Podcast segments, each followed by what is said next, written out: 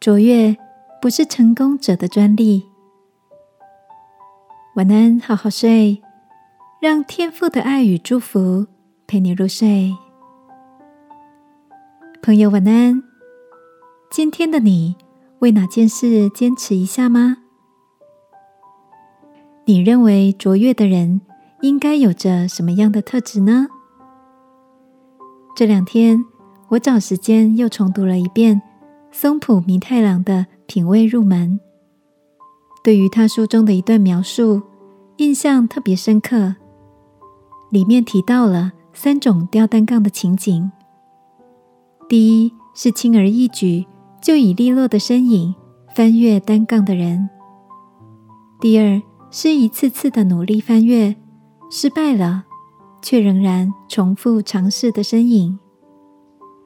第三种，则是翻了一次失败了，就摇摇头说“我放弃”，然后就转身离开的人。在松浦弥太郎的眼中，那个不断翻越、屡败屡战的身影，是他认为最动人的画面。这段话让我有很深的共鸣。我想，卓越并非是成功者的专利，而是一种能维持思考，怎么样才能让自己变得更好的态度。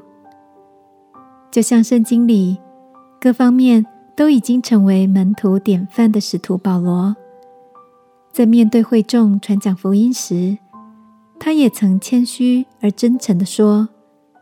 这并不是说我已经得着了，已经完全了。我乃是竭力追求。亲爱的，你也有这种竭力追求，想让自己变得更好的坚持吗？我想鼓励你，这样勇敢不放弃的努力，在爱我们的天赋眼中，就是一种卓越的表现哦。让我们来祷告，亲爱的天父，面对各样的挑战，我愿意选择坚持，不轻易放弃。求你帮助我在卓越的路上前进。奉耶稣基督的名祷告，阿门。晚安，好好睡。祝福你我，我们一起得着卓越的生命。耶稣爱你，我也爱你。